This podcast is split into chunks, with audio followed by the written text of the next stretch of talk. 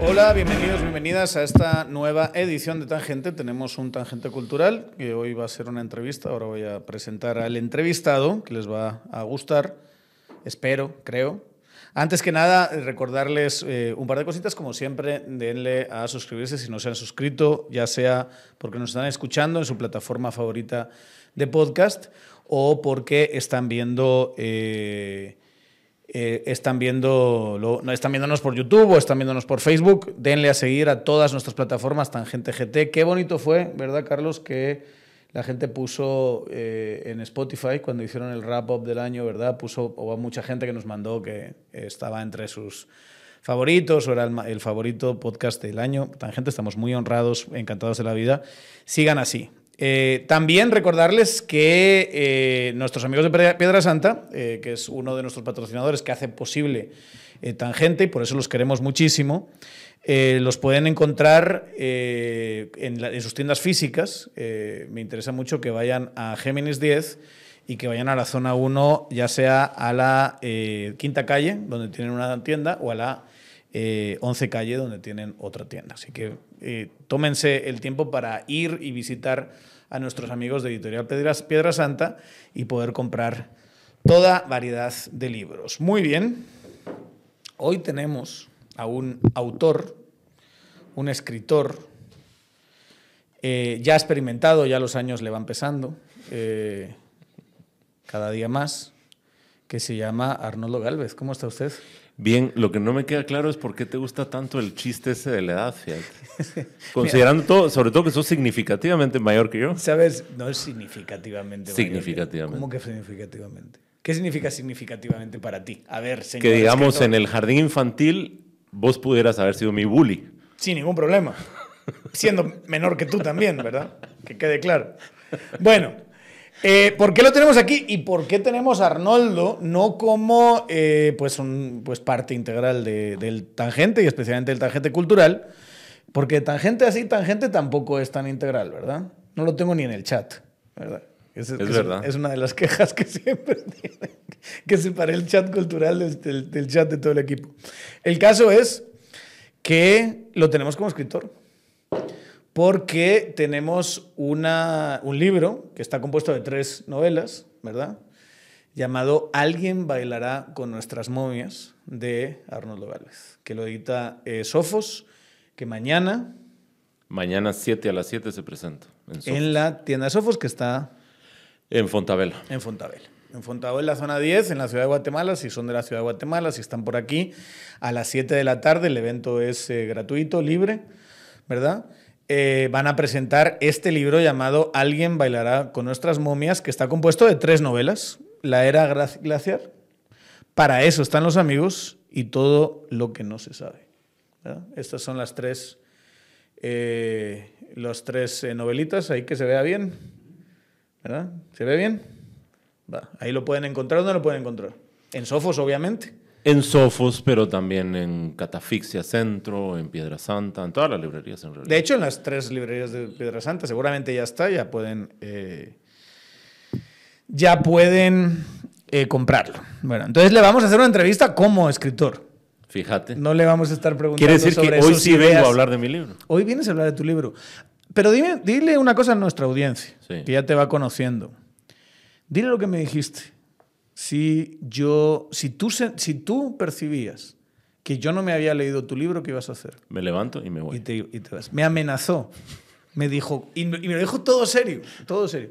Si tú no te lees mi libro y yo me doy cuenta cuando estamos haciendo, como que me conociese y piensa que yo hablo de cosas que no me he leído, que es verdad. Claro.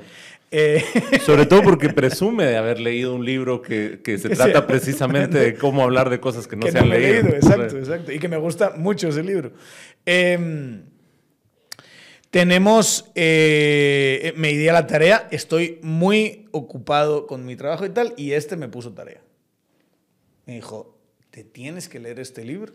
Igual es un libro eh, muy, muy cómodo de leer, hay que decirlo, ¿verdad? Y así lo comentamos. Es el cuarto libro. Espérate un momentito. Sí. Es el cuarto. Es el cuarto. ¿Y empezaste a escribir? Yo escribí Los Jueces, eh, que fue mi primera novela, a los 25 años. Y la publiqué a los 26. Era un muchacho. Claro. ¿Y ahora 30 años después? Sí. Pues no son 30 años, pero son años, ¿eh? Son 20 casi, 20. Y en estos 20 años, has, que, que- que- ¿cómo, ¿cómo ha evolucionado tu escritura? ¿O crees que, que has Hay, mantenido hay el unas cosas que se... Porque una cosa que me decía Julio Prado, nuestro querido amigo, que hablábamos de, hablábamos de tu libro, ¿verdad? Eh, por teléfono, estos días. Y me, o sea, yo, les, yo le, porque esta es otra confesión que ya la hemos hecho, ¿verdad? Este es el primer libro que yo me leo de, de, de Arnoldo Gales. No me he leído los, los, los anteriores. Entonces, como me puso la tarea, me tuve que leer. Yo dije, Bueno, yo le dije unas cosas a Julio que no voy a decir ahora, pero Julio me dijo, tiene una voz muy particular, Arnoldo. Es una voz propia. Y esa, Arnoldo, o sea, Julio decía, Arnoldo, una de sus características es tener esa voz que es particular de él. Y que cuando lees algo de él, sabes que es de él.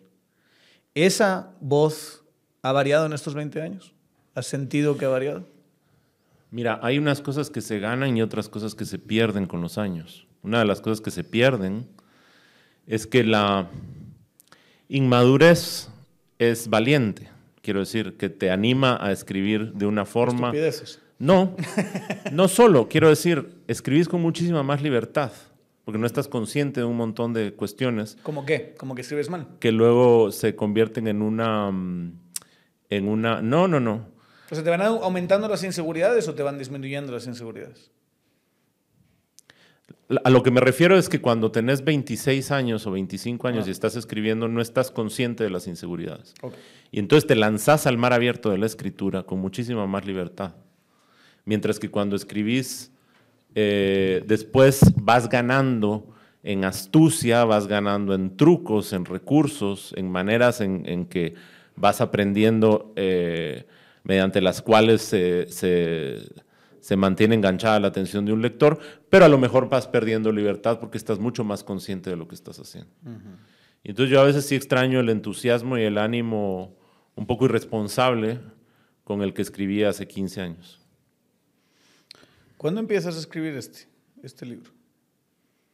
En el, a escribir, escribir en el 19, a principios del año 19. ¿Y por qué?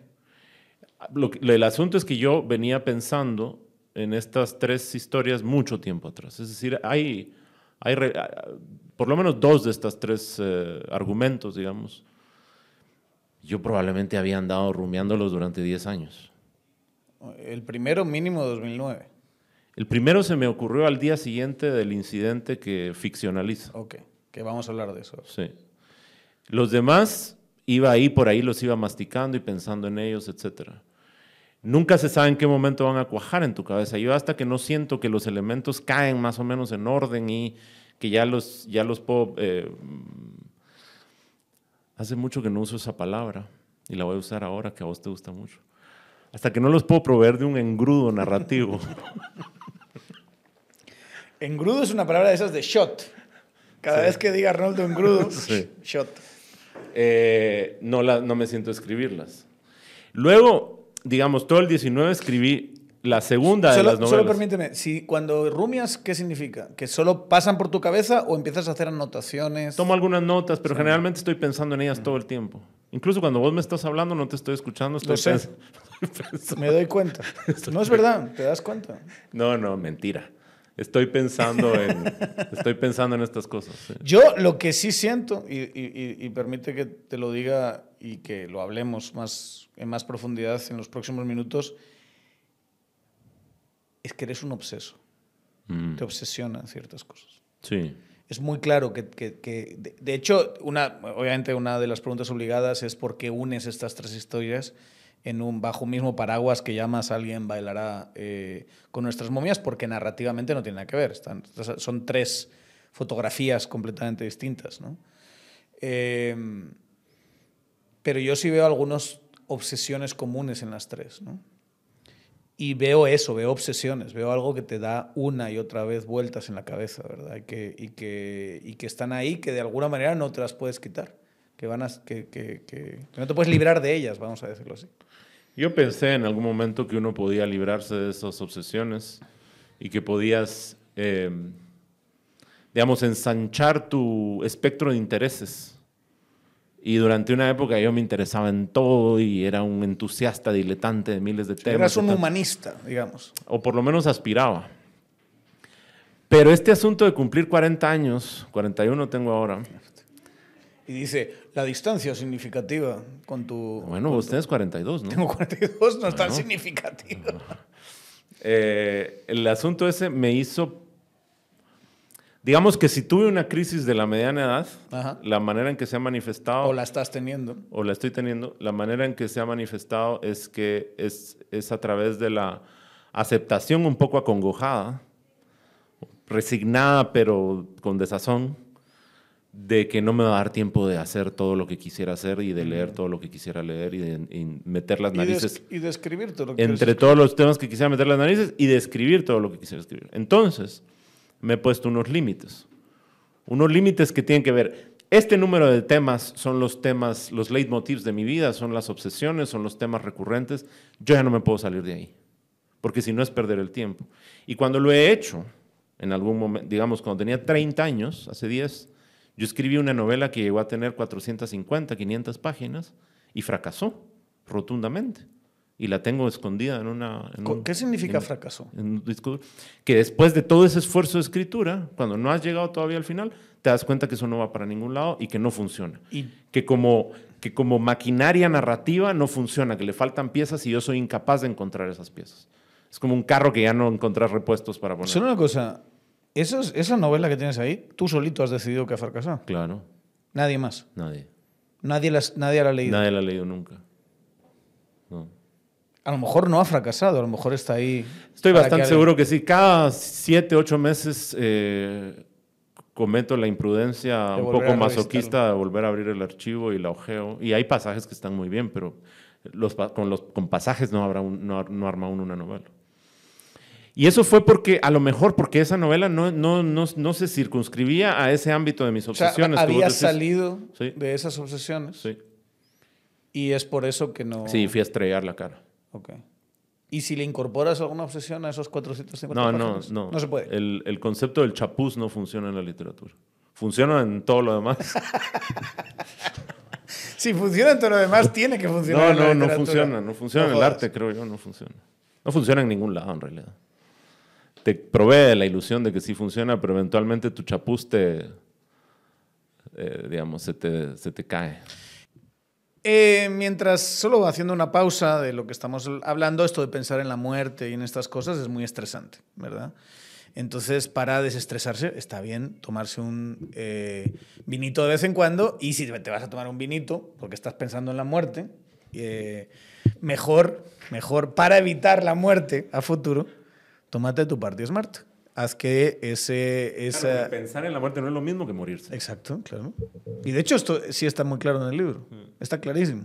Que pensar en la muerte no es lo mismo que morirse, porque esto es sobre todo una reflexión de la propia muerte o de la muerte de los demás, ¿verdad? Que, es la forma más, más, más eh, clara de estar vivo, ¿verdad? Es reflexionar sobre la muerte. El caso es que esto puede ser eh, estresante y tenemos todos que cuidar nuestra salud y, y- estar lo más cómodos posibles, porque ya la vida es suficiente valle de lágrimas. Entonces, tómense su Party Smart al mismo tiempo que empiezan a beber o media hora antes. Va a cuidar su hígado, sobre todo si además lo combinan con comer bien y con agua. Y al día siguiente no se van a sentir ni de, ni de lejos tan mal y sobre todo a largo plazo van a cuidar, eh, van a apostar por la salud. Pueden conseguirla en farmacias, pueden conseguirla en Super 24 y está también en supermercados. Eh, nada, una opción barata, se compran una cajita, tienen ahí su Party Smart, la reparten entre amigos, es una muy buena opción y además, ¿qué más quieren? Es nuestro querido patrocinador que hace posible este programa, Party Smart. Qué jodido es escribir cuando tienes que estar trabajando en otras cosas, ¿verdad? No, en ¿Envidias- realidad- ¿Envidias a los, que, a los que tienen tiempo para solo escribir? No, No. no, y de hecho yo no... En primer lugar, esa especie es rarísima y casi no existe, ¿no? La del, la del escritor dedicado enteramente a la, a la literatura. Todos, de alguna forma, con algunas contadísimas excepciones, terminan viviendo de actividades subsidiarias de la literatura, pero no de la literatura ¿De qué? misma. Del cine que hacen con Clases de vender, de, claro, de vender guiones, de dar clases, Charlas. de talleres, de conferencias, de lo que sea. Incluso los, los grandes, los buenos, los exitosos, dices. Incluso algunos de los exitosos, habrá algunos que sí, sí. Pero además, a mí el trabajo nunca ha sido, mis trabajos nunca han sido solamente un medio de subsistencia, sino una invitación a meter las narices en asuntos que de otra forma no los metería, digamos. Y todos mis trabajos me han proveído de eso. Y diría yo además que si no fuera por, mi, por los distintos trabajos que he hecho, este libro, por ejemplo, no podría haber sido escrito, porque los temas vienen de ahí, porque esos trabajos han sido también mi vida. ¿no? Así que no. Además, no, no me imagino a mí mismo, no soy el tipo de escritor que puede pasar el día entero escribiendo. No sé qué haría. Nunca es todo el día escribiendo, ¿verdad? Pero todo el día delante de la compu te levantas, te tomas un No, café, vos- escribes cinco minutos, Yo escribo, pf, cuando estoy escribiendo, como en este caso, dos horas diarias y nada más. No puedo más. Esas dos horas te dejan exhausto y a veces en esas dos horas escribís dos líneas. ¿Cuántas veces piensas en la muerte al día? Sí, Hablando de tus obsesiones. O de tu obsesión. No sé si estoy leyendo y conociéndote, obviamente, pero leyendo esto, digo. Creo claramente una obsesión es la Creo que la pregunta más precisa sería cuántas veces en el día estás haciendo un esfuerzo grande por evitar pensar en la muerte. Esa es la pregunta precisa. Porque la mayor parte del tiempo y la energía se va en resistirme a caer en la tentación morbosa de estar pensando en la muerte todo el día. Y entonces lo logro y tengo técnicas, digamos, bastante bien conquistadas para evitar pensarlo. Pero este es un libro claramente sobre eso. Pero no la muerte, digamos, este no es un libro que trate sobre la muerte con mayúsculas. No la muerte en el sentido de desaparecer. ¿verdad? No, y no es la muerte, la gran muerte filosófica que atormenta a los poetas. Es la muerte íntima, privada, modesta, si se quiere, Ah. de ciertos personajes resignados que se abrazan a ella porque saben que no, que no pueden ya resistirla más. Es de alguna manera también una reflexión sobre la muerte de personajes vivos, obviamente, ¿verdad? No estás pensando en qué pasará, qué pasará cuando, no, cuando me muera y no exista, ¿no? Que es la que, lo que estás diciendo tú, ese vacío, ese... ese... No, estoy pensando en los que quedan, sobre todo. Eh. No, digamos, yo no pierdo el tiempo demasiado, pues, el tiempo con haciendo preguntas que sé de antemano que no tienen respuesta. Como cuando digo pensar en la muerte, no estoy pensando qué pasa después de la muerte y cuál no, es- más bien al revés, es como asumes que no vas a existir. Claro. Y entonces solo el, el- el ejercicio de imaginarse no existir es una cosa... Y asumo eso es porque el abismo, me parece la apuesta más segura. Y si después resulta que, que cuando uno se muere resulta que todo lo que creo es mentira y sí, en Es efecto, ganancia. había un túnel y al final de ese túnel hay unos, digamos, una banda de rock and roll vestida de blanco que me recibe con alegría, eh, bueno, es ganancia. Está buenísimo. Pero pensando en esa muerte con mayúscula, y a, y a mí tú me has hecho pensar en es- de esa manera. Yo ya pensaba algo en esa manera, pero, pero, pero tú me has hecho pensar aún más en eso. Sí, no hay algo que aterre más, ¿verdad? Que el olvido, que la desaparición, que, que, que, que, que incluso los que te recuerdan, porque hay mucho de eso en el libro, también se mueren y también desaparezcan. Sí. Y que al final todo esto que vivimos, todas estas subidas y bajadas, todo este amor, todo este odio, toda esta angustia, toda esta paz y, todo lo que implica la humanidad, sea un gas en medio de la inmensidad del universo, ¿verdad? Carmen Lucía Alvarado, la gran poeta Carmen Lucía Alvarado, eh, editora de Catafixia y anfitriona de la librería Catafixia Centro en el Pasaje Rubio, me citó el otro día, pero yo no recuerdo quién es el autor de la cita. O, quizá incluso es ella, es, no sé, creo que hay un autor detrás de esta idea. Mañana en la presentación del libro se lo voy a preguntar. Pero es, digamos, una dimensión de la muerte en la que yo no, no había pensado demasiado y que es al mismo tiempo hermosa y escalofriante. Y es la idea de que uno para los ojos de los demás es una persona, yo para tus ojos soy una persona que no es la misma para los ojos de las otras personas que me conocen. De manera que cuando vos murás, esa parte mía que vos veías también muere con vos, no existe más. Esa, esa imagen que yo tengo de ti, Claro, esa se murió. que es única. Es única, es tuya. Puedo, puedo compartirla con, con la gente, puedo, pero no deja de tener algunos aspectos particulares. Porque a lo mejor yo conozco una parte de ti que un poquito los demás no y conocen. entonces ¿no? el muerto se lleva un- así claramente unas partes de uno con él. Entonces cuando el otro muere, también se muere uno un poquito. Y de eso un poco también se trata este libro. Porque es de las muertes ajenas, es de los que nos quedamos. Y sin embargo, yo no quería, no tenía ningún interés, y esto es importante, en hacer un libro mm, eh, de lamentaciones.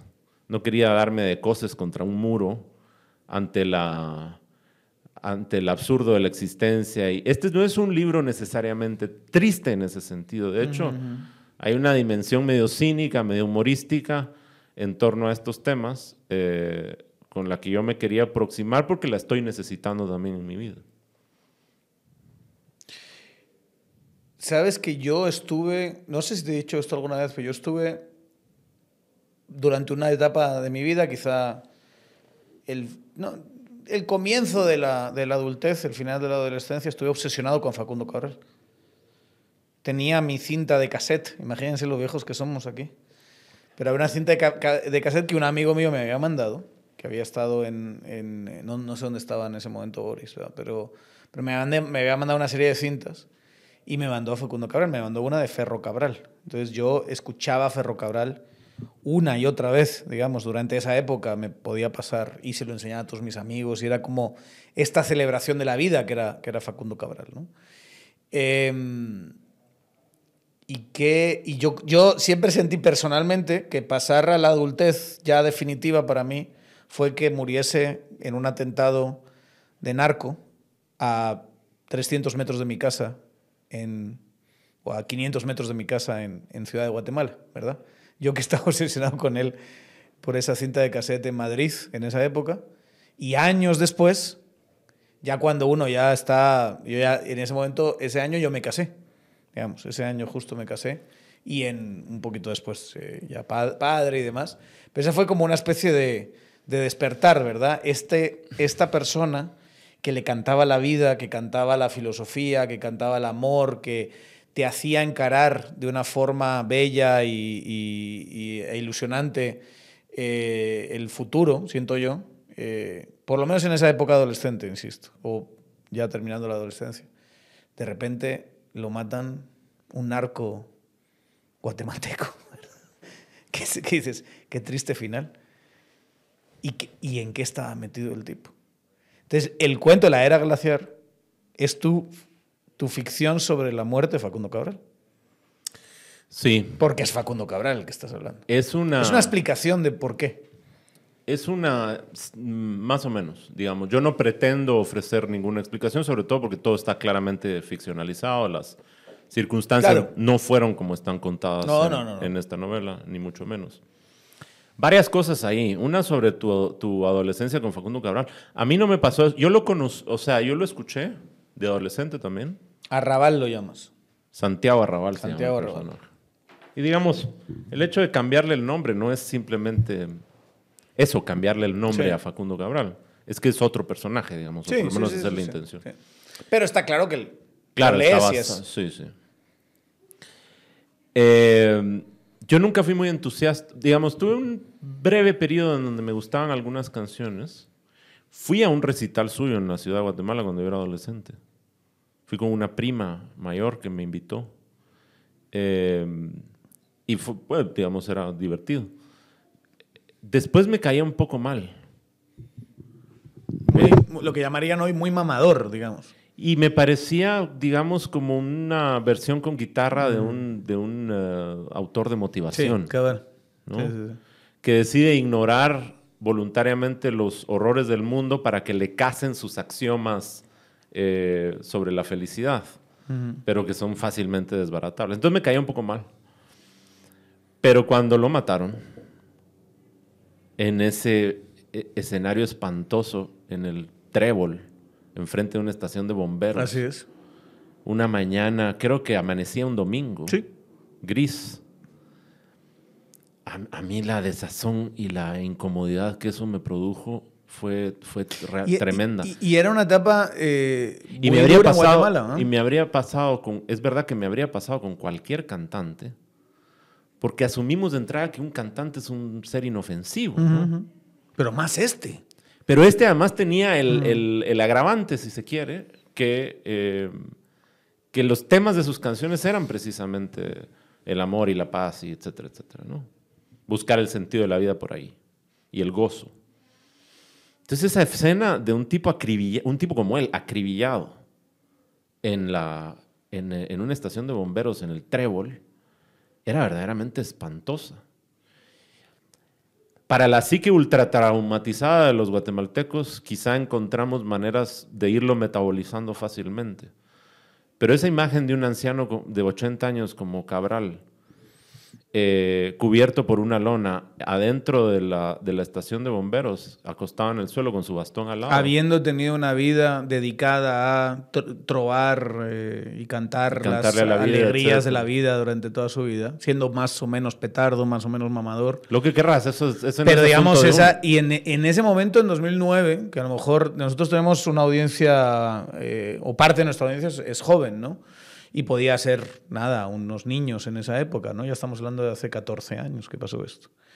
Pero esa, ese 2009 fue un, fue, un, fue un pico de violencia lo que se vivía en Guatemala. Sí. Era, una, era una violencia espantosa. Y Es había el mismo año, creo que es el mismo año de las cabezas cortadas Sí. de los, de los pandilleros. los, los famosos, y también es el mismo año, si no estoy mal, del famoso Fiscal en Alta Verapaz. Y también de las 28... Siete jornaleros en el- en el 27 Petén. jornaleros en el Petén les cortaron los, los, eh, las extremidades y escribieron en sangre. Sí, fue el año de la entrada Salguero, no se me olvida. Otto Salguero, vamos por ti o algo así, ¿verdad? Fue el año de la entrada de los Zetas. Sí, eran, eran es, mexicanos. es poquito después del atentado a Juancho León en la...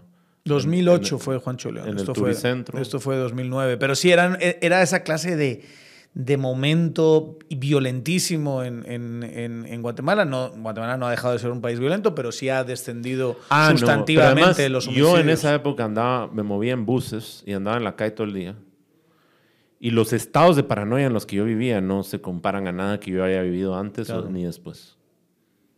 Yo recuerdo subirme a un bus después del, de, la, de la matanza esa que hubo en la Avenida La Castellana, que fue el mismo día de la cabeza en el Congreso, etc.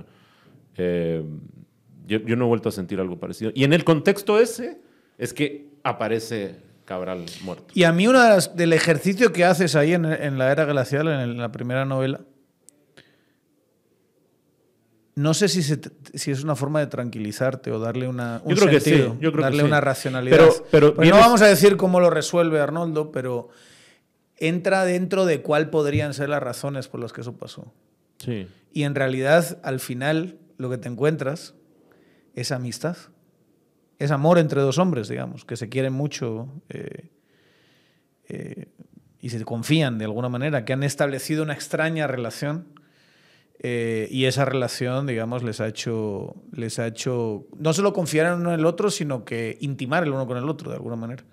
Y me parece increíble que de eso, o sea, de ese acto que fue tan, tan así, saques algo que hasta cierto punto le da un sentido y le y da cierta esperanza. Bueno,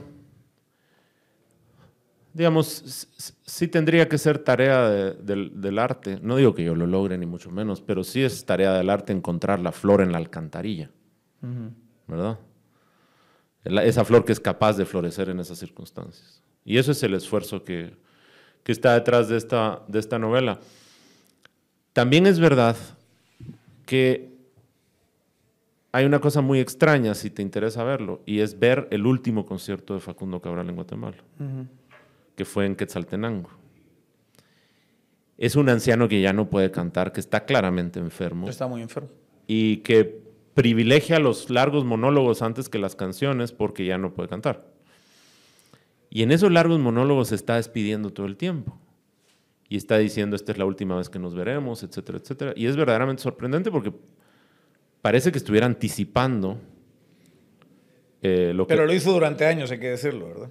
En- en- durante muchos años estuvo... Yo no sé porque yo no era su Sí, seguidor. yo sí. Yo sí, y, y digamos, le, le escuché 3, 4 años, me va a morir, me va a morir. Y él seguía dando conciertos, decías, "Puta, muérete ya. Pensabas. Ya cuando empezaba, a mí me pasó lo mismo, que empezó, me empezó a caer mal. ¿verdad? Me empezó a caer. Me pasó- me Yo te a diría pare- más- A parecer cada vez más mamador. Sobre lo que has dicho antes, que la... Digamos, los seres humanos somos el, el mono insatisfecho, ¿verdad? Sí. El mono inconforme. Y esa inconformidad, esa permanente insatisfacción en el centro de nuestra naturaleza, es la que nos ha llevado a dar mueve. los grandes saltos culturales, ¿no? La insatisfacción ante la muerte está detrás de la religión, ante el, el miedo a la muerte, la insatisfacción con el hecho de que te vas a morir, la incapacidad de aceptar nuestra finitud, etcétera, nos ha llevado a, está detrás de nuestras grandes empresas, ¿no? Políticas, económicas, eh, tecnológicas, artísticas, religiosas, etcétera. Pero también está detrás claramente del arte, de la ficción como ningún otro, el escritor es un mono insatisfecho. Es un, es un, es, es el primate que sí no has- que, que le cuesta mucho aceptar la realidad y en cambio está buscando entonces transformarla a través de las ficciones. Y, Y en ese sentido, eh, un incidente tan incómodo, tan doloroso, tan espantoso como, el, como este asesinato, absolutamente sin sentido, porque luego se aclaró, digamos, hubo una investigación que estableció por qué, la- las razones de la muerte, etcétera. que no sé si, si fue definitiva, digamos, esa, Bueno. esa investigación. Sí. Igual, pero, pero era completamente absurdo, ¿no? La- la- la- las razones que estaban detrás de ese asesinato. Y entonces la ficción viene a ofrecerte una posibilidad de consuelo en ese sentido, de sentido, porque el sentido no existe en sí mismo, en la, al menos eso es lo que yo creo. No hay sentido en sí mismo en la vida ni en la realidad. Uno tiene que inventarse el sentido. El sentido es un relato. El sentido de nuestras vidas siempre es una historia. Bueno, pues aquí hay una historia que provee de sentido a este episodio. digamos. Y ese es el esfuerzo. La otra cosa, una vez más, no sé si estás de acuerdo conmigo, pero la otra cosa que yo veo que te obsesiona es el poder. Sí. Y, y hay que decirlo, y, y, y léanse el libro y véanlo también como una serie de reflexiones alrededor de la sociedad guatemalteca, ¿verdad? O sea, es- hay, hay muchísimo de Guatemala aquí. Sí. Muchísimo de Guatemala. Eh, y de su, la clase de sociedad, la clase de personalidad que tienen los guatemaltecos. eh, hay, hay muchas reflexiones al respecto. En cierto sentido, el poder es narco también, ¿verdad? En Guatemala. Hay mucho narco aquí. Sí. Hay mucha historia alrededor de... Y hay un, es- un esfuerzo, si me permites, de humanizar a ese narco, de entender de dónde viene, de, de entender quién es, hasta cierto punto. Yo, había, yo ya había empezado a hacer eso en un libro de cuentos que salió hace 10 años, que se llama La palabra cementerio. Y estaba interesado, igual no, no he terminado de explorarlo plenamente, estaba interesado en la idea de un ampón ilustrado. Eh, De un matón que lee a Walt Whitman o, o- o qué. sí, ese además de ilustrado sería sensible. ¿no? No sé si llegue a tanto. A Eh, Gibson. Sí, imagínate un ampón que sabe quién es Gibbon y que leyó el, el libro del Imperio Romano. Es un, es un, hay una frase en The Wire que ya hemos dicho 200 veces que The Wire sirve para todo y la podemos citar en cualquier y circunstancia. que- Y, realmente sus vidas son absolutamente miserables. Si no Si han no han visto visto The Wire. Hay una frase en The Wire eh, que la dice mm, el, ¿cómo se llamaba? El eh, reverendo Reverend Monsoon o algo así. ¿Te acuerdas? El del corbatín. Sí, sí, sí. Dice que no hay en Estados, en, en- se está refiriendo a Baltimore y a los criminales, digamos, pero en general dice no hay nada más peligroso que un negro con un carnet de biblioteca. Entonces, bajo ese principio, yo diría no hay nada más peligroso que alguien que además de estar en los márgenes de la ley, ha leído lo suficiente como para justificar habitar esa, esa, Y esa entender más marginalidad. la sociedad, digamos. ¿Y de dónde viene? Hasta cierto punto. Y entonces como, como juego, como meramente como juego, eh, a mí la imagen de un ampón ilustrado, no digamos ya un ampón sensible que lea Whitman, eso sería Sí, una maravilla, Imagínate. eh, me fascina. Pero digamos, el ampón de, tu, de la segunda novela. No son ilustrados estos, no, no lo he Pero, logrado pero, en el, pero en el caso del- de, ese ampón sí es sensible. Yo diría que... Para eso están los amigos. Yo diría que Ismael Barahona también es sensi- sensible. Digamos que los años al, al- al primer narco, digamos, al narco de la primera historia, le han, Sí, obvio. lo han vuelto un viejito Pero digamos concretamente a este, aparte del, pero es, pero es eso, lo estás, lo estás poniendo, Ismael, lo estás poniendo como un viejito sentimental, después de haber sido un cerote terrible, ¿verdad? O sea, estás mostrando al capo de los capos. Pero el segundo es una persona que desnudas sus complejos. Es un, es un narco que desnuda sus complejos y que de alguna manera le das un sentido a la clase de comportamiento que va a tener con su amigo, que quiso ser su amigo, que deseaba que fuese su amigo, que es el político, ¿verdad? Y la clase de circunstancia que hace que, y te quedas con la sensación cuando terminas esa, eh, esa parte del libro, que se van a quedar atados para siempre, ¿verdad? Que sus destinos ya están completamente atados hasta que alguno de los dos se muera o los dos se mueran. ¿no? De hecho, en unas versiones... Pero hay una parte que, es, que sí lo desnuda, o sea, es una parte que es una persona que está sufriendo por su condición social en gran, en gran medida, por pertenecer, porque los ricachones blanquitos le están tratando como un cholero, ¿verdad? Que es una palabra que utilizas eh, en el libro. No, eso explica, además eso explica, en clave, de- digamos, en clave de esa explicación se podrían explicar muchos resentimientos y muchas dinámicas de poder en un país como este. Muchísimas. Que, es, que hay que decirlo, para mí es una de las cosas más fascinantes de Guatemala. Una de las cosas más, no digo que no, que no haya en otros países, pero de dónde vengo yo, de las cosas que más me ha fascinado entender y, y incluso extrañado eh, vivir. Esa, esa estratificación social, sobre todo relacionada con el, con el color, ¿verdad?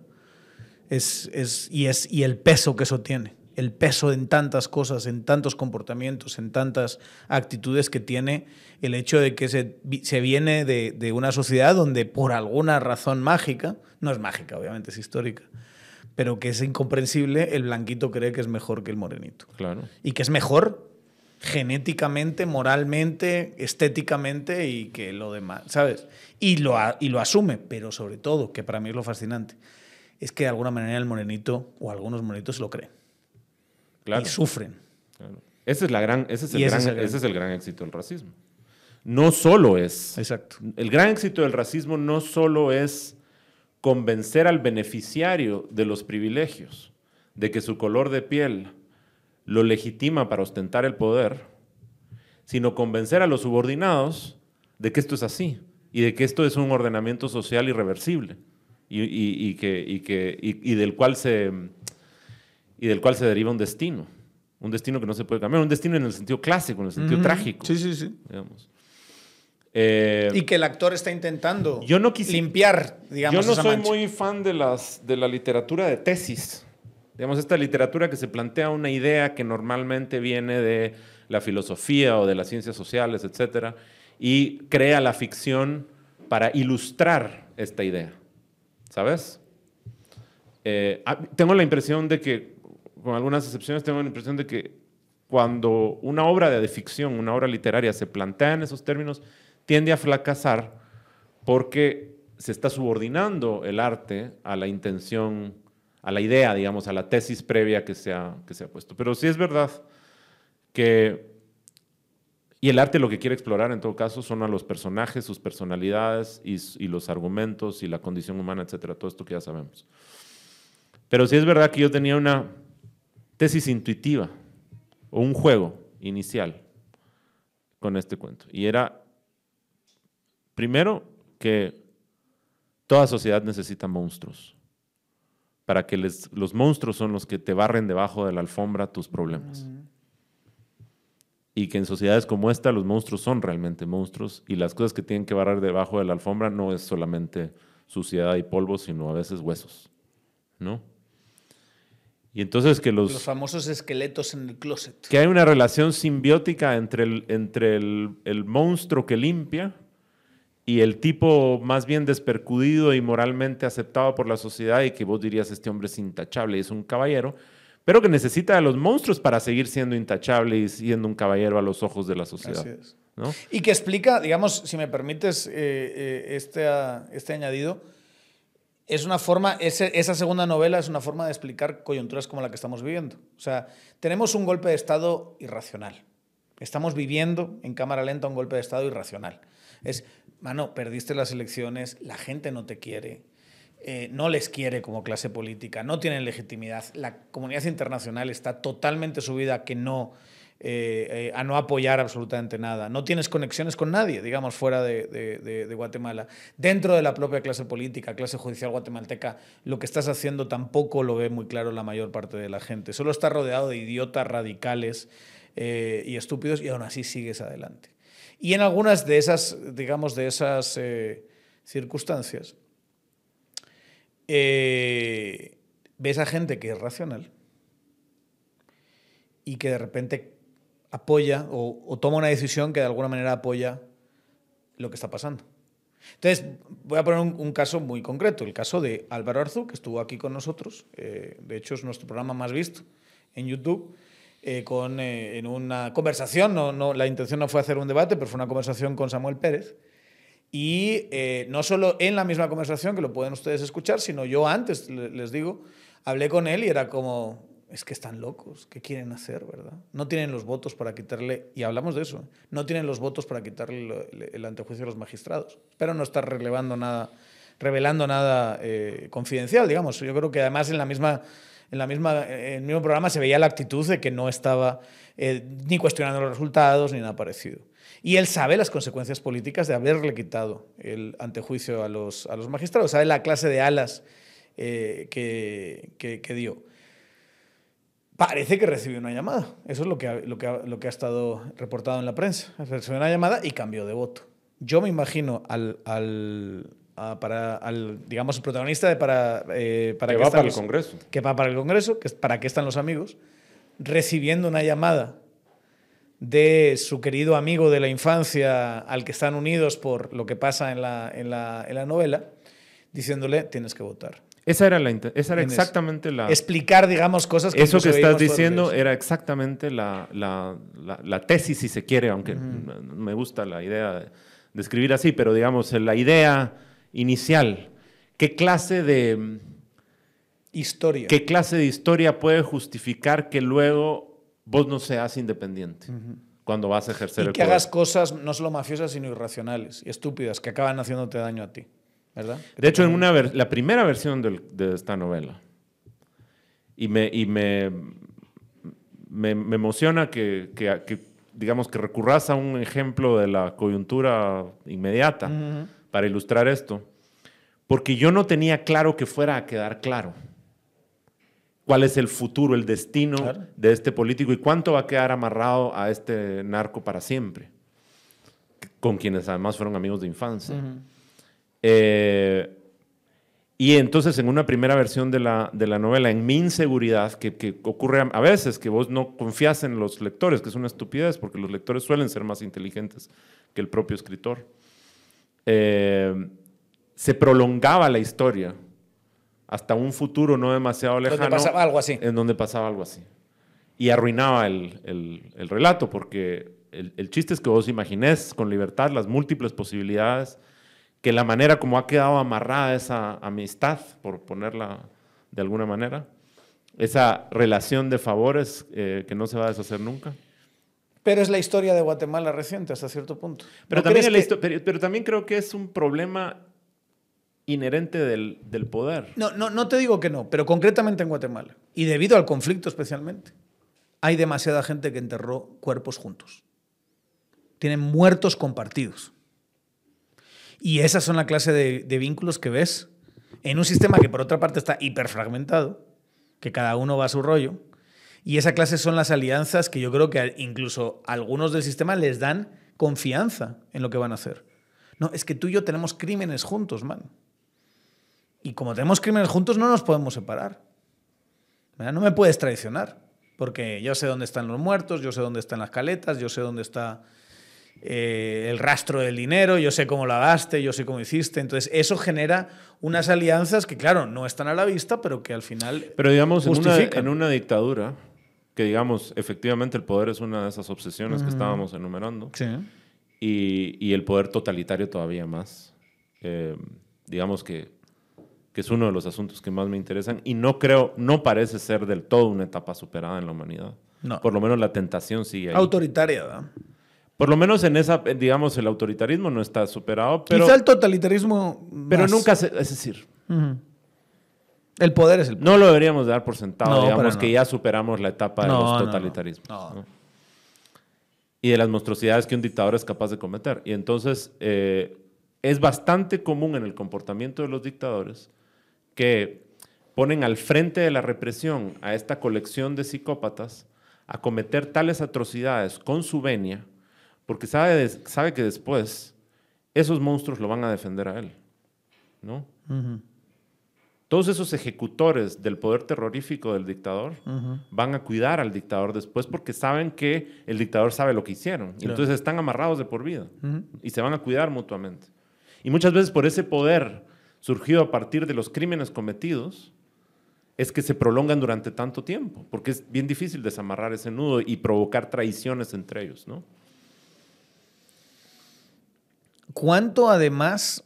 A ti, te, por cierto, te gusta poner, sobre todo en las dos primeras, ¿verdad? En la era glacial y para eso están los amigos, te gusta poner a la, o sea, te gusta retratar momentos súper tensos y picos donde se toman decisiones, cosas que pasan, digamos, hay una tensión narrativa que te lleva a un desenlace que es terrible, ¿no?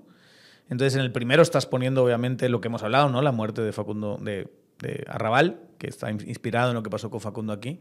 Y en esta es esta, este hecho terrorífico que une a estas dos personas después eh, para siempre. Quizá en la tercera novela no está tan así. Pero yo sentí que, que, había como un intento de que la narrativa te llevase. O sea, no es, no es eh, explicarte la vida de una persona, es justo la cámara, para ponerlo así, la enfocas en el momento en el que van a pasar todas estas cosas, donde hay un pasado, obviamente, donde hay una historia de cada personaje, pero te gusta ponerlos en una situación donde tienen que tomar una decisión, que es un dilema central en su vida, digamos. Sí, porque, porque además ese es el centro de, todo drama. Y en última instancia, eso es. Mira, yo creo que en, en, primerísimo, en primerísimo lugar, eh, la ficción literaria está llena de ideas y de profundidades y de poesías, si vos querés, y de lenguaje y tal. Pero digamos, en la base de esa pirámide de elementos, a mí me interesa que, que si, que si te voy a pedir que, le, que leas este libro, que no te aburras, ¿no?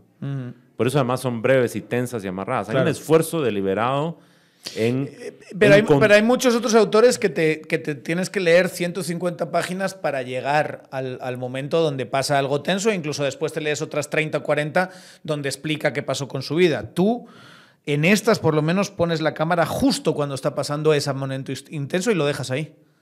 Sí. Lo dejas ahí. Sí, supongo que tiene que ver con eso. Yo no estoy peleado con la idea del entretenimiento y me divierto yo mismo, digamos. Estas pudieron haber sido novelas mucho más largas. Sí, mucho más, muchísimo más. Pero quería que fueran esenciales, entre otras razones, porque el, quería trasladar ese argumento de la manera más... El término es, es, eh, parece frívolo, pero en realidad si lo pensamos un poco no lo es. Eh, de la manera más entretenida posible. Las tres son historias muy íntimas, hay que decirlo, muy, muy de desnudar a los personajes, de irse a sus profundos miedos, a las cosas que más les pueden eh, afectar. Digamos, por ejemplo, en la tercera hay un momento donde eh, la... que es otra cosa, ¿verdad? la narración es de un punto de vista. ¿verdad? Sí, aunque las dos primeras están contadas en tercera persona. Exacto, las dos primeras no lo son, pero la tercera sí es una persona, un personaje quien está contando la historia. Pero hay un momento que ese personaje se, se confiesa a sí mismo que odia a su hermano. Sí no sé si es odio la palabra, pero quisiera Lo que, detesta y quisiera que no existiera. No quisiera que se muriera de forma espantosa, pero sí dice que se lo lleve un vientecillo. que, se, que, se desapareciera Que nos olvidemos y que sea como aquel mueble que tuviste y que después alguien lo cambió y que nunca volviste a pensar en él. Eso es una forma de odio, ¿verdad? Es quizá la forma más horrible de odio, ¿no? La que desprecia, la que por favor, desaparece lo de mi vida, ¿no?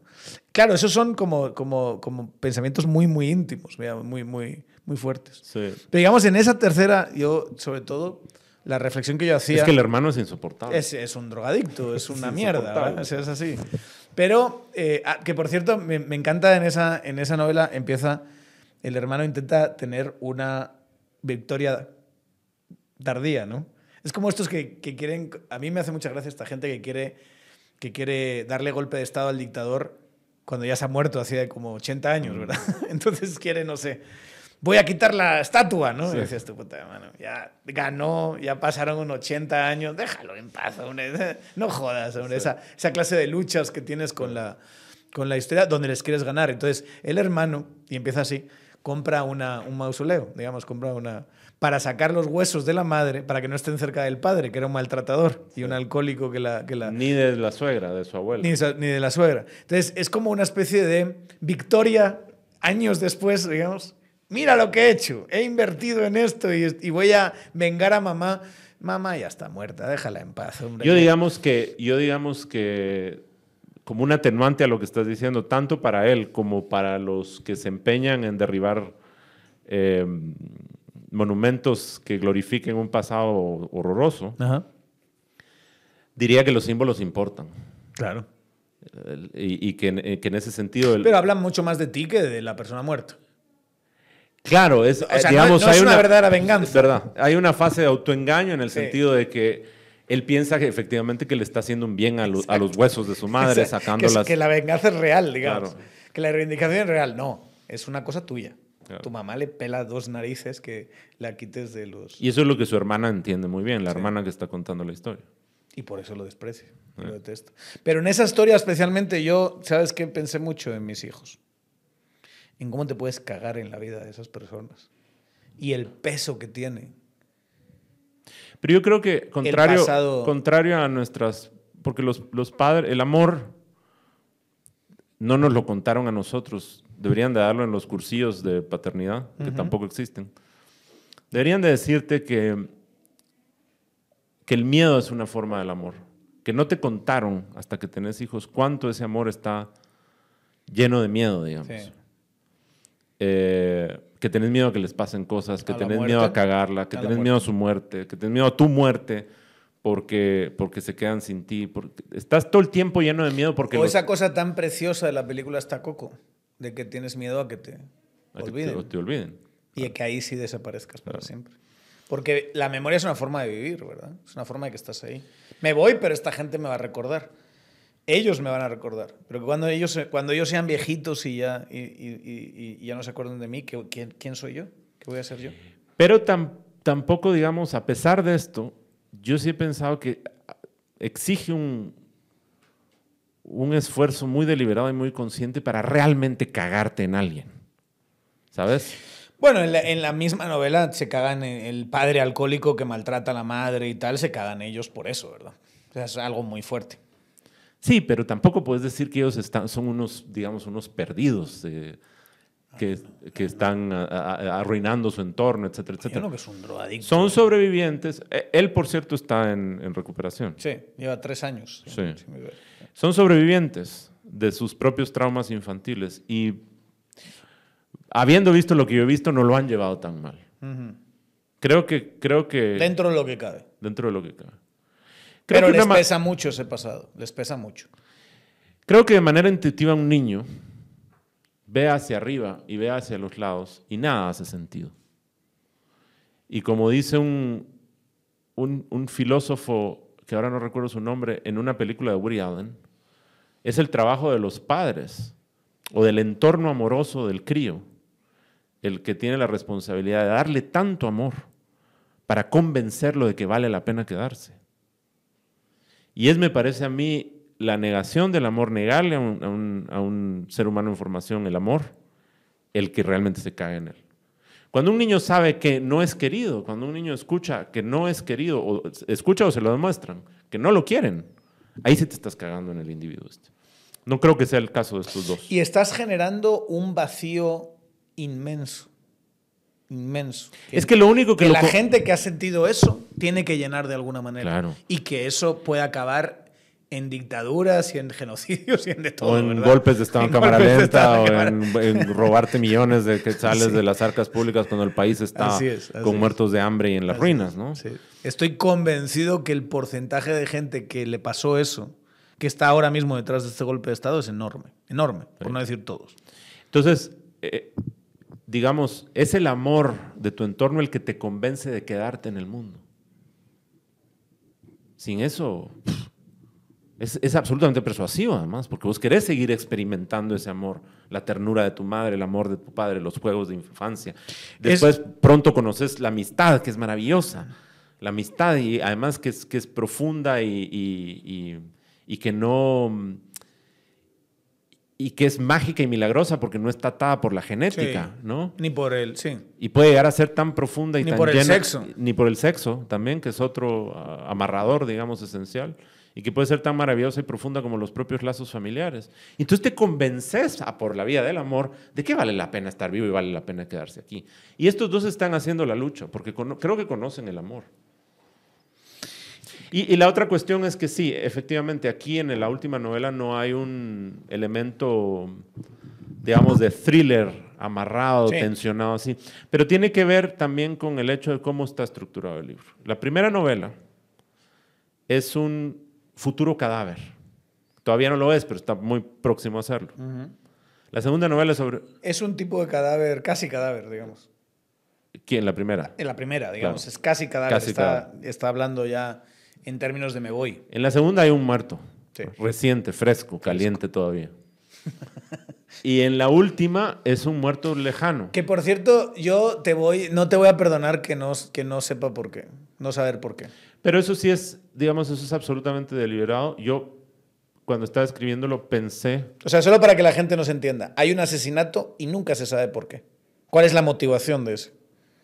Sí, es que da igual, la historia no es esa. Ya no sé, porque cuentas la historia, pero uno se queda preguntándose, ¿y por qué putas? Porque, y porque está, me parecía que es un juego, es un juego medio sádico. Sí, por eso te digo, no te lo voy a permitir, Eh, no te voy a perdonar. Recurrir, digamos, a los elementos eh, técnicos, al toolbox del policial, de la novela de misterio, digamos.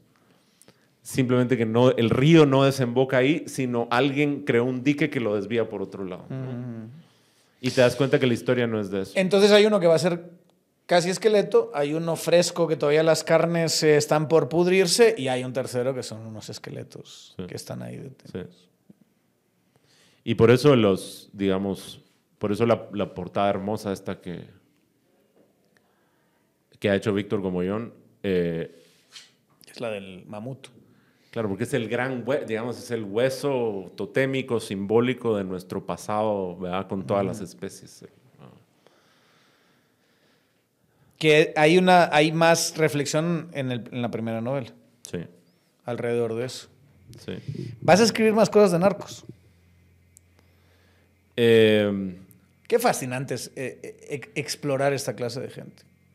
Me, me interesa inventar al, al ampón ilustrado, que sería como, el- como digamos, en, es- en es- pequeña escala, como Catalina la Grande, como, eh, como Federico de Prusia, como Son los, creadores de orden, digamos. los déspotas ilustrados, Sí, que eran déspotas, sí.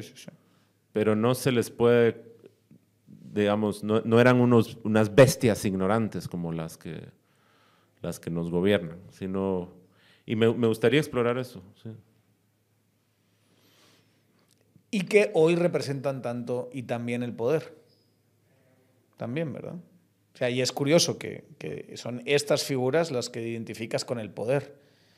Incluso en la segunda novela, más estas que al mismo político. Sí. ¿verdad? Es más poderoso el narco que el diputado. O el, o el... Es más, el diputado blanquito de buena familia, guapete y demás, es, es, es una persona subordinada. Terminará haciéndolo, sí. Pues en la- Intenta hasta donde puede, no serlo. La historia es, es, es esa, es la, el- el- se desenvuelve para la subordinación. Es que lo que va a mandar en el poder es el dinero y la capacidad de hacerte sangrar. Si yo te puedo cortar de un tajo, el del poder soy yo. Es tan básico como eso. Tú no hablas de tus... Lo digo por experiencia personal, porque a mí me sorprendió. Yo sé que siempre estás leyendo, ¿verdad? Pero a mí me sorprendió que de repente el libro existiese y ya estuviese... Lo dijimos aquí, lo grabamos aquí. No hablas de esas historias que te van rumiando por la cabeza, ¿verdad? No, la- no se las cuentas a nadie. No, no. Esto es una cosa tuya. Sí, sí. Son, es como esa novela de 450 páginas que está ahí escondida. Y que no- Y que que no- nadie nunca leerá. A no ser que te hack- hackeemos Julio Prado y yo el- la computadora y... Es que lo que, pero no es por una cuestión de superstición. El mecanismo es el siguiente. Si yo hablo, y, es decir, le, le- le- le proveo de palabras a ese argumento que en mi cabeza está ocurriendo como una película, no necesariamente filtrada aún por el lenguaje, y le pongo palabras, eh, me doy cuenta que no está funcionando todavía y me desencanto del argumento solo por haberlo. Es como sacar del horno antes de tiempo un pastel, se hunden. Y entonces he encontrado, cuando lo he hecho, termino, Te muere. se muere el argumento. Es como una cosita así preciosa que no le debe de pegar el aire y cuando la sacas al aire se estropea, se marchita, no sé qué le O sea, toda tu reflexión sobre ese, eh, además eh, se identifica muy bien en espacio-tiempo, Eh, toda tu reflexión alrededor de la muerte de, de Facundo Cabral, Uf, 10 años. no, pero no se la contaste a nadie. No. Estabas tú solito rumiando estas tiempos. cosas. Pero además habían otras cosas que luego terminan aterrizando en ese mismo argumento. Yo pasé durante mucho tiempo viendo a un imaginando a un anciano que mira con melancolía a través de los ventanales de su casa, finca, mientras acaricia un colmillo de mamut. ¿De dónde salen esas imágenes? No tengo la menor idea. Pero yo la veía y la veía y la veía y la veía y pensaba, ¿quién es este anciano? ¿Por qué tiene un, colmillo de mamut ¿Pero sembrado? lo soñaste antes o, simplemente se te No, era una imagen que se me, se me ocurría, que me venía. Entonces no me vas a contar qué historia Entonces yo no sabía, yo no sabía quién era ese anciano, ni qué hacía ese colmillo de mamut ahí. Y luego te fuiste dando cuenta que ese anciano es un narco. Luego, luego me fui De dando cuenta que, que, sí, luego me fui dando cuenta que... Luego, digamos, tenía versiones de esta historia donde se parecían mucho más a lo que realmente ocurrió con Facundo Cabral, en donde era una recreación. Pero eso me resultó muy aburrido, porque para eso ya está la realidad, ¿no? Ajá. Entonces, Entonces, no me vas a decir qué historia está rumiando ahora. no, no. Pero hay historias rumiando. Lo único que puedo decir es que otra de mis obsesiones, dos de mis otras obsesiones de las que no hemos hablado, son las ideologías, pero no, eh, digamos, no teóricamente, sino me interesa entender en qué momento un individuo adopta un sistema ideológico político Más la parte social. que, la, no, la parte individual, no social. Ajá. El momento en que un individuo adopta un sistema de creencias ideológico-políticas que no solo le van a proveer de una lente a través de la cual comprender el mundo, que es lo que hacen para nosotros los sistemas ideológicos, sino que va a sustituir su propia identidad. Y él se va a convertir no ya en una persona que cree tal, en tales y tales principios, sino en esos principios. Yo, ¿qué tal? Mucho gusto, soy Arnoldo Galvez y soy un liberal. Soy, soy, eso es lo que yo soy, liberal. O lo que sea, o socialdemócrata, o comunista, lo que querrás. O cosas mucho peores. O cosas mucho peores. Pero estás diciendo yo soy eso. Es decir, A mí siempre me sorprendió la gente que te decía, soy randiano. Sí. Y tú dices, puta, con esa mierda, Elías, si eso es lo Soy, que eres. soy objetivista. Y Entonces, toda tu identidad individual, Sí. toda tu complejidad, toda tu historia, todos tus genes, todas tus ambiciones, tus deseos, los, O sea, a ti te gustaría entender un nazi porque se vuelve nazi. quedan subordinados. No, pero ni siquiera de que ir a esos extremos. Cualquier, cualquier persona que está absolutamente convencida. A mí me pone muy nervioso esta gente que empieza frases diciendo yo estoy convencido. Porque yo no estoy convencido de nada. ¿no? Es bastante difícil transitar este mundo y tener convicciones y certezas. ¿no? Entonces me interesa eso. Y la otra cosa que me interesa, y que además son parientes de esta, es la religión. Porque opera más o menos de la misma Es la manera. cosa, sí. Y Eh, porque forma parte de, de tu historia. y porque forma profunda parte de mi biografía personal. Y entonces, lo único que puedo decir es que esto otro que estoy rumiando y que he empezado a tomar algunas notas ya más concretas y tal, tiene en su centro a la religión y a las ideologías, etc. Yo estoy convencido. Estoy convencido. Puta. Completamente Es que es conven- imposi- ¿Cómo vas a estar convencido de qué? Estoy De este de- totalmente convencido que este libro les va a gustar. Totalmente convencido. ¿Te di miedo al decirlo o qué? No, en esa clase de convencimientos me convienen. Y me convencen. O sea, sí es verdad que, que, que qué bonita es la vida cuando, cuando eres capaz de incluso de ir cambiando tu propio pensamiento y de ir reflexionando sobre qué significan esas ideas que tienes y demás, en vez de rigideces, ¿no? Esa gente sí da mucho miedo. A mí me da mucho miedo. Son gente que da, que A da mí los talibanes de cualquier signo me dan mucho miedo. De hecho, es, es mucho, digamos, por ejemplo, yo veo a los narcos de este país, hablando de ese, de ese tema, y los tiendo a ver que son personas mucho más pragmáticas. Son gente más de campo, es gente más de viví esto, me tocó esta vida, me tocó estas circunstancias y operé en esa dirección. Obviamente, eh, no desde la ilustración, pero algún día encontraremos ese narco ilustrado de, de esta capa, donde sea que, que- vas a escribir. Pero es gente que incluso cuando los ves su comportamiento político, los, narcos que hacen lo que se llama la colonización política, la migración hacia la política, tienden a ser personas mucho más pragmáticas. ¿Verdad? Son personas que dicen, bueno, pues así está la vida y yo me adapto, ¿verdad? El que da miedo de verdad es el, es el ideólogo. Sí, claro. El que da miedo de verdad es el ideólogo. El que me da miedo de verdad es Consuelo Porras diciendo que lo que está haciendo es una Claro, de Dios. eso es- Ese eso da es mucho miedo. A mí me da, A mí me dan mucho más miedo miedo los- eso que las 20.000 A narcos mí me dan de miedo los cruzados. Los cru- lo mismo los, los papas cruzados que los ayatolas, que los, que los comunistas convencidos del Politburo, que los nazis, que, digamos, toda esta gente que, que, que renunció al- al- a, la, a la libertad del pensamiento crítico en favor de un sistema ideológico eh, dogmático. El dogma es lo que, me, lo que me da mucho miedo.